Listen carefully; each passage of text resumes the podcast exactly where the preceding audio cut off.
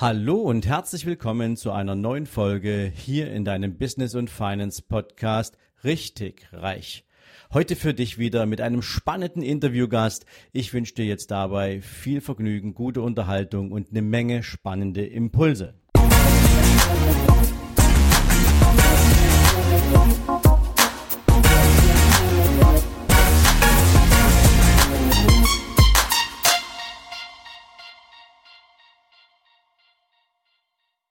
Ja, guten Morgen und herzlich willkommen zum zweiten Teil meines Interviews mit Melanie Komiak-Janus. Gestern haben wir schon ein bisschen darüber gesprochen, was ist eigentlich so eine Grundmotivation, um sich selbstständig zu machen? Wie fasst man den Entschluss dazu? Wie fühlt sich das an, wenn du loslegst, insbesondere wenn du ganz am Anfang alleine stehst? Heute werden wir natürlich mal ein bisschen mehr reingucken. Wie fühlt es sich jetzt an, wo eine gewisse Phase des Einstiegs, des Anfangs absolviert ist, wo die ersten Erfolge sich zeigen und wie man damit natürlich auch an die Zukunft denkt und auch geht und welche Entscheidungen damit verbunden sind. Nochmal herzlich willkommen, liebe Melanie, zum zweiten Teil. Dankeschön. Ich freue mich, dass ich bei dir bin wieder. Ja, das ist sehr cool. Also mir gefällt das insbesondere gut, mit dir heute mal zu sprechen, weil, oder überhaupt dieses Interview mit dir zu machen, weil natürlich eine Menge Fragestellungen für viele da draußen regelmäßig präsent sind, die immer wieder überlegen, mache ich das, mache ich das nicht? Und ähm, insbesondere, die natürlich auch an einer ganz bestimmten Stelle immer wieder eine besondere Hürde haben. Und das ist das eigene Umfeld.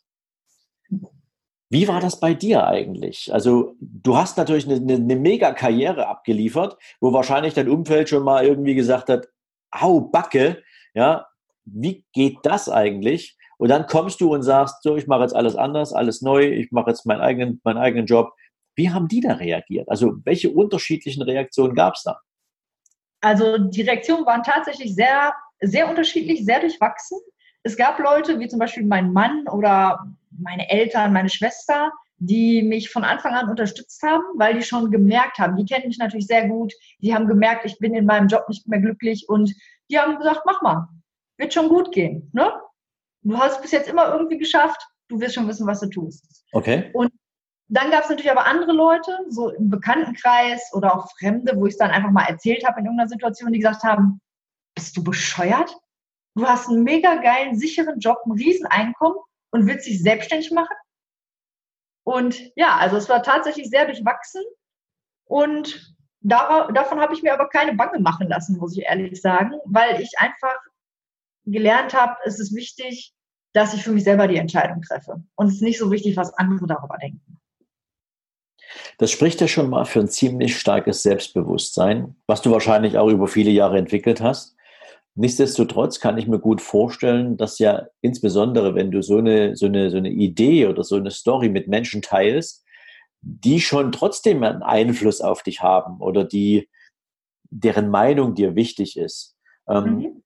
Wie geht das einem eigentlich in so einem Moment? Auch gerade mal mit dem Blick für all die anderen, die wissen, dass sie in einem Umfeld sind, die, äh, wo, sie, wo sie sich vielleicht scheuen davor, diese Dinge anzusprechen. Was hat dir das Selbstvertrauen gegeben, außerdem, dass du viele Dinge schon mal richtig gemacht hast, zu sagen, egal welche Zweifler um mich herum mir irgendwelchen Blödsinn erzählen, ähm, das werde ich gar nicht beachten. Also gibt es da irgendwie einen Trick? Hast du dir irgendwie eine besondere Strategie dafür überlegt, wo du sagst, ja, das war so meine rot, mein roter Faden, um mich von niemandem aus der, aus der Kurve tragen zu lassen. Also der Trick ist eigentlich, dass ich mir wirklich im Vorhinein ernsthaft und in Ruhe überlegt habe, was ist mir für meine Zukunft wichtig? Welche Werte sind mir im Leben wichtig? Wie will ich leben? Wie will ich arbeiten? Und das habe ich sehr ausführlich, wirklich, da habe ich mich mal einen ganzen Tag zu Hause eingesperrt und verschiedene Tests gemacht und wirklich nachgedacht, reflektiert und habe für mich einfach nochmal herausgefunden, was mir wichtig ist. Und diese wichtigen Werte oder das, was mir wichtig ist, ist so ein bisschen jetzt wie so eine Art Leitstern oder Leitbild, kann man sagen. Daran orientiere ich mich und solange ich in die Richtung unterwegs bin, bin ich aus meiner Sicht auf dem richtigen Weg. Okay, hast du dir in dieser Zeit auch Lektüre zur Hilfe genommen? Also gab es vielleicht Bücher, wo du gesagt hast, die helfen mir in der Orientierungsphase, die geben mir auch vielleicht nochmal eine Strategie oder einen Input oder es gibt eh Menschen, an denen du dich orientierst, weil sie den Weg schon mal gegangen sind, den du hinter dir oder den du vor dir hast? Also ich habe mir natürlich Bücher von Leuten äh, durchgelesen, die ich toll finde, wo ich sage, die sind selbstständig, die haben was gemacht, auch wenn es nicht unbedingt mein Thema war. So wie ähm, Boris Grundl zum Beispiel, Oh, okay. Ja. War toll, von dem habe ich zwei Bücher gelesen und so habe ich mir einfach ein paar Leute besucht, wo ich sagte, okay, da kannst du vielleicht was aus den Büchern lernen. Und man muss natürlich sagen, dadurch, dass ich selber eine Ausbildung zum Coach habe, habe ich mir natürlich einfach auch die Fragen gestellt, die ich normalerweise auch meinen äh, Coaches stellen würde. Okay, hau mal raus. Was war das? Jetzt, jetzt hast du mich neugierig gemacht. Also was sind, so, was sind das so für Fragen, die du deinen Coaches dann stellst und die du dir selbst gestellt hast? Also wenn es darum geht, was dir wichtig ist, welche Motive, Werte, dann gibt es verschiedene Möglichkeiten. Einmal kann man damit starten, dass man wirklich so sein Leben mal quasi aufzeichnet über so eine Zeitschiene, dass du wirklich guckst in deinem Leben, ich bin zur Grundschule, Schule, Ausbildung oder Studium und dann zu jedem Punkt, zu jedem zeitlichen Sektor machst du ein Kreuzchen ganz weit oben auf der Leiste, wenn du sagst, in der Zeit war ich glücklich, da war ich zufrieden, da hatte ich Spaß. Und dann machst du ein Kreuz weiter unten, wenn du sagst, nee, in der Zeit, das war eher so eine Phase, da ging mir nicht so gut, da lief alles nicht so, wie ich wollte. Und wenn man dann die Zeiten analysiert, wo es einem gut ging, wo man sagt, ja, da war ich in meinem Element, dann findet man oft bestimmte Werte oder ja, Sachen, die einen selbst motiviert haben. Und das sind in der Regel die Sachen, die einen heute immer noch motivieren, die einem immer noch wichtig sind. Ähm, eine andere Möglichkeit ist die Frage an deinem 80. Geburtstag, wenn da eine Rede über dich gehalten wird. Was sollen die Menschen über dich sagen? Wie soll auf dein Leben mit 80 zurückgeblickt werden? Sie hat immer nur das gemacht, was alle anderen wollten? Oder sollen die Leute sagen, das ist eine Frau, die ist nach vorne gegangen, die hat ihre Träume gelebt, die hat was verändert? Und wenn man sich darüber mal ernsthaft Gedanken macht, kommt man auch oft auf Punkte, wo man sagt, das ist mir wichtig. Für mich ist wichtig, was zu verändern. Für jemand anders kann wichtig sein, für die Familie da gewesen zu sein oder Menschen geholfen zu haben. Ja. Und so kann jeder seine eigenen Punkte finden, weil das, was für mich der Punkt ist, ist nicht dein Punkt oder der von irgendjemand anderem. Das klingt ziemlich cool. Weißt du, woran mich das gerade erinnert? An, den, an, an die Museumsgeschichte in The Big Five for Life. Kennst du das Buch? Ja, kenne ich. Ja, ähm, das ist ja so ein bisschen die, die Geschichte mit dem 80. Geburtstag. Ne?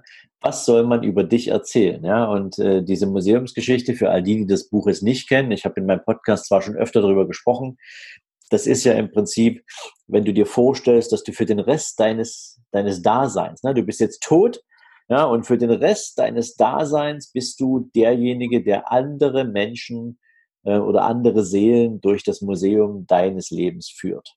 Und wenn du dir heute überlegst, was soll denn in so einem Museum mal drin sein? Ja, wie stellst du dir eigentlich wirklich großartiges Museum vor, wo Menschen tatsächlich die Zeit nur so am Verfliegen empfinden und sich nicht tot langweilen, weil es alles derselbe Müll ist, der da drin zu sehen ist, wie 60 Jahre lang einen Job gemacht, den der Mensch total scheiße fand. Ja? Ähm, da ist natürlich nicht viel Story in so einem Museum.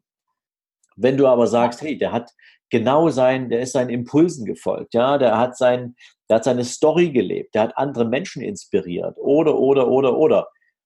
Das alles entscheidest du, wie dieses Museum mal aussehen soll. Und genauso eben diese Rede zum 80. Geburtstag finde ich einen genau. großartigen Impuls, weil auch das gibt einem mal wieder ein bisschen Abstand zu diesem ja ja, nennen wir es mal so, so Kopfsalat, mit dem wir ja jeden Tag unterwegs sind, weil wir tausend Dinge gleichzeitig in der Verantwortung haben. Unser privates Leben muss sauber organisiert sein. Unsere Kinder müssen das Schulzeug haben. Du musst den früh was für die, für die Schule zu essen machen. Du hast dann abends dann irgendwie auch noch familiäre Kommunikation am, Abend, äh, am Abendessentisch. Das muss auch noch auf den Tisch gebracht werden. Also tausend Sachen, die du machen musst. Und dann willst du aber auch noch kreativ sein. Dann willst du auch noch irgendwie andere Menschen inspirieren. Und dafür muss Energie her. Also wo holt man die her, wenn man nicht weiß, wofür man gemacht ist? Ja? Also das ist ein sehr cooles Beispiel, was, glaube ich, vielen da draußen mal helfen würde, sich einfach ein bisschen besser zu reflektieren.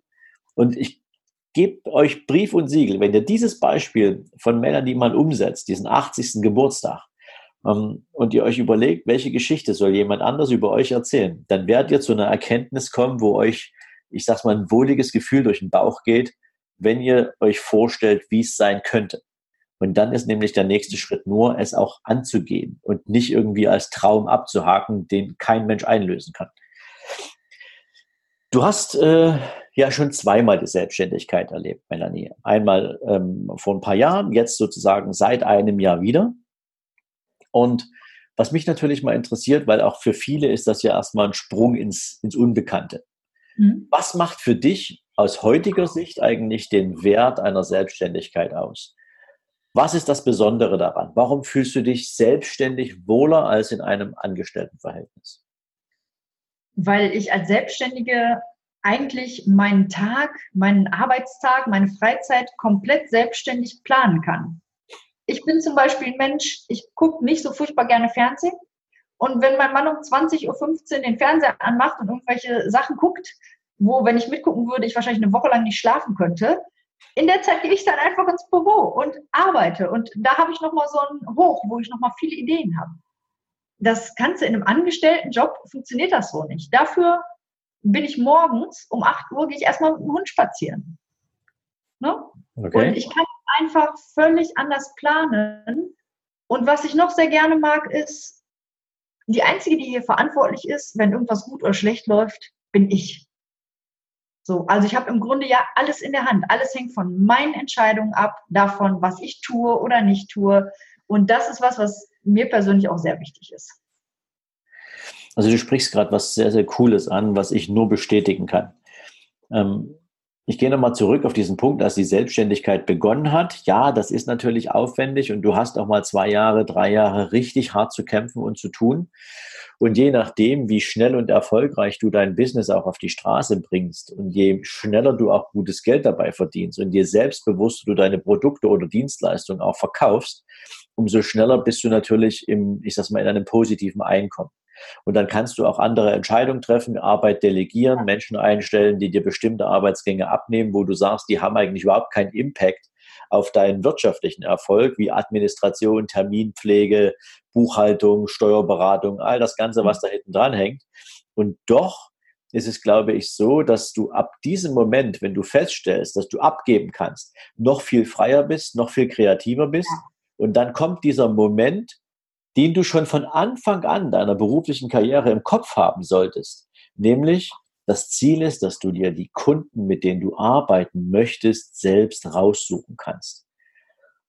Und vor allen Dingen in der Zeit, in der wir heute leben, haben wir ja die Situation, dass wir durch Targetierung in der Ansprache von Zielkunden über Social Media meinetwegen doch schon sehr klar sagen können, welche Kunden sollen denn sehen, was wir zu bieten haben und welche sollen es bestenfalls nicht sehen. Das kannst du ja sehr klar strukturieren und clustern und dann die Menschen zu dir holen, für die du ernsthaftes Interesse hast. Das finde ich ja sehr, sehr cool. Das kannst du aber natürlich nur dann machen, wenn du ein bisschen mehr an Einkommen hast, weil ja auch solche Werbemaßnahmen Geld kosten. Korrekt. Was sind denn mal so aus deinem Erfahrungspool jetzt, Melanie, so, lass mal so sagen, die Top drei Tipps für jeden, der sagt, ich bin gerade an dieser Schwelle, ich bin in einem Angestelltenverhältnis, ich habe einen Job, praktisch ist der auch gar nicht so schlecht bezahlt. Es reicht, um, ich sag's mal, die Grundbedürfnisse des Lebens zu decken. Es reicht für ein Auto, für eine, für eine Wohnung, für ein Haus, für einen Kühlschrank voll, für zweimal Urlaub im Jahr. Und die aber irgendwie so eine innere Unruhe verspüren, weil sie sagen, das kann es nicht gewesen sein. Oder die, die, die eben sagen, nee, ich will einfach noch ein bisschen mehr im Leben erleben also einerseits natürlich vom Lifestyle her und andererseits aber eben auch, was das Thema Selbstwert betrifft. Ne? Also wofür bin mhm. ich da und was kann ich in dieser Welt bewegen? Was wären so deine drei Top-Tipps dafür, wie man sich dieser Idee nähert, was eigenes auf die Beine zu stellen? Also ich glaube, der erste Tipp ist wirklich einfach, sich mit den eigenen Stärken mal wirklich auseinandersetzen und mit den eigenen Werten zu gucken, was ist mir wichtig, was kann ich gut und wo ist da das Potenzial. Ähm, das kann man alleine machen, aber es gibt auch Coaches, die speziell darauf spezialisiert sind, wo man wirklich ähm, einfach nochmal professionelle Unterstützung kriegt. Das habe ich zum Beispiel bei meiner ersten Selbstständigkeit so gemacht. Da hatte ich einen Coach an meiner Seite, der mich unterstützt hat. Ähm, das zweite ist, einfach mal mutig sein. Wirklich springen. Du kannst nicht alle möglichen Dinge im Vorhinein planen und du kannst auch nicht alle Risiken ausschließen. An irgendeinem Punkt, wenn du gut vorbereitet bist, alles gut reflektiert hast, musst du springen. Hilft alles nichts. Und ich glaube, der dritte wichtige Punkt bei mir war, es ist wichtig, dass du selbstbewusst auftrittst. Dass du von deinem Produkt, von dem, was du anbietest, zu 100 Prozent überzeugt bist und das auch rüber transportieren kannst. Dass der Kunde auch merkt, du stehst voll hinter deinem Produkt. Bei dir wird kein Preis verhandelt, weil dein Produkt, deine Dienstleistung ist genau das wert, was du als Preis festgelegt hast. Also Selbstbewusstsein ist der dritte wichtige Punkt für mich. Okay, klingt total spannend. Bei dem Thema Preis mache ich sogar noch einen Schlenker weiter. Ich glaube ja ganz fest daran, dass ähm, viele Menschen ja einfach viel zu unsicher sind, welchen Preis sollen sie denn festlegen. Ja, und äh, ich glaube, wenn man da so ein bisschen im Preis, in der Preisdiskussion ist, dann darf man das auch mal ein bisschen ausprobieren. Man darf so eine Dienstleistung auch mal mit jemandem diskutieren im Sinne von, was kommt denn dabei raus? Wenn du mit mir gearbeitet hast, was für ein Ergebnis wirst du erwarten können? Und wo bringt dich dieses Ergebnis hin? Und wenn das im Output für denjenigen, der mit dir arbeitet beispielsweise, viel, viel mehr an Einkommen bedeutet, dann weißt du, du kannst auch ein ganz anderes Preisschild dranhängen.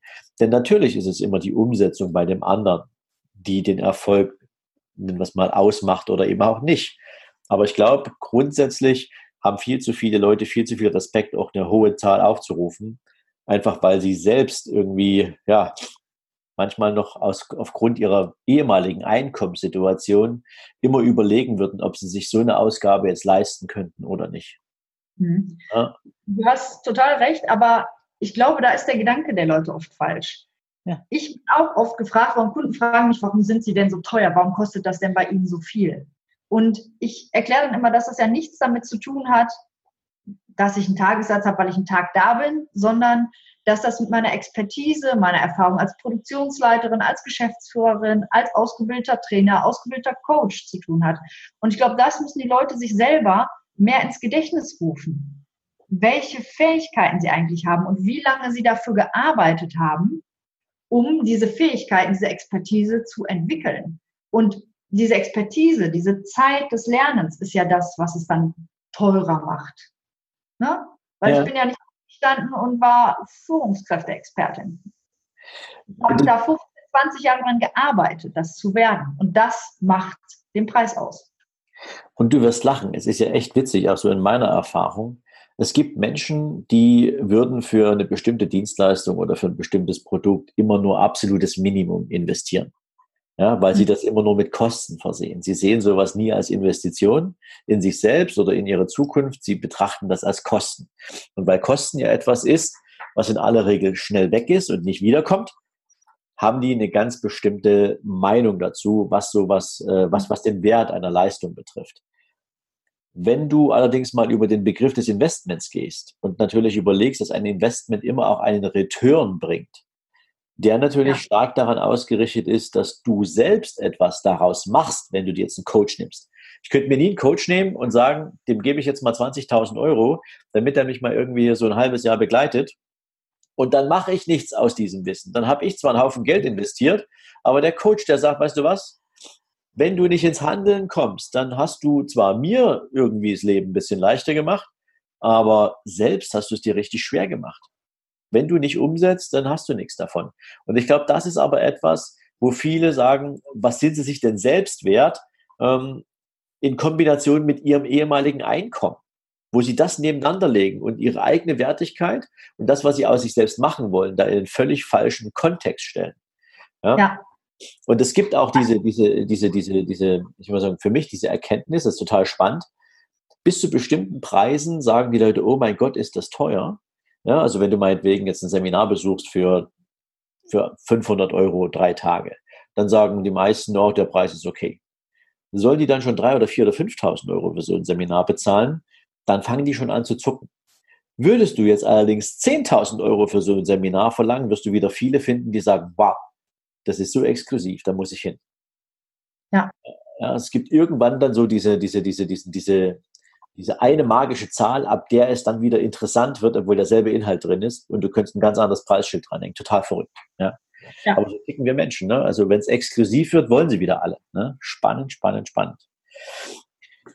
Liebe Melanie, es war mir eine Freude, mit dir zu sprechen. Ich glaube, es war eine Menge dabei, wo jeder, der sich heute mit dem Gedanken beschäftigt, etwas Eigenes auf die Beine zu stellen, ein bisschen Inspiration bekommt, ein bisschen Impuls bekommt. Und ähm, wenn du so lieb bist und mir mal die Daten rüberschickst, die ja wo Menschen dich finden können, wo sie mit dir Kontakt aufnehmen können, wenn sie deine Geschichte noch ein bisschen mehr interessiert oder wo sie von dir und deiner Expertise noch ein bisschen mehr haben können, dann packe ich das hier gerne in die Shownotes rein. Und vielleicht hat ja der ein oder andere dann tatsächlich das große Interesse, mit dir zu arbeiten oder mit dir zu sprechen. Du Sehr bist gerne. natürlich mein Gast und als mein Gast hast du das letzte Wort. Ja, Frauen ja meistens sowieso. Aha. Das war jetzt. Korrekt. Siehst du, ich muss es gar nicht ausführen. Du hast mir recht gegeben. Deswegen, liebe Melanie, das sozusagen dein Schlusswort für dieses Interview. Lieber Sven, ich möchte mich erstmal herzlich bedanken, dass ich dabei sein durfte. Und ich möchte wirklich nochmal allen Zuhörern wirklich sagen, seid mutig, probiert's aus, geht euren eigenen Weg, ihr könnt nur gewinnen. Sensationelles Schlusswort, liebe Melanie. Für dich viel Erfolg bei allem, was du künftig tust. Weiterhin natürlich ein großartiges Coaching-Business. Wir werden uns bestimmt an der einen oder anderen Stelle wiedersehen. Und euch allen da draußen jetzt einen großartigen Tag, viel Erfolg, ein schönes Wochenende. Wir hören uns am Montag wieder. Bis dahin alles Liebe. Ciao, ciao.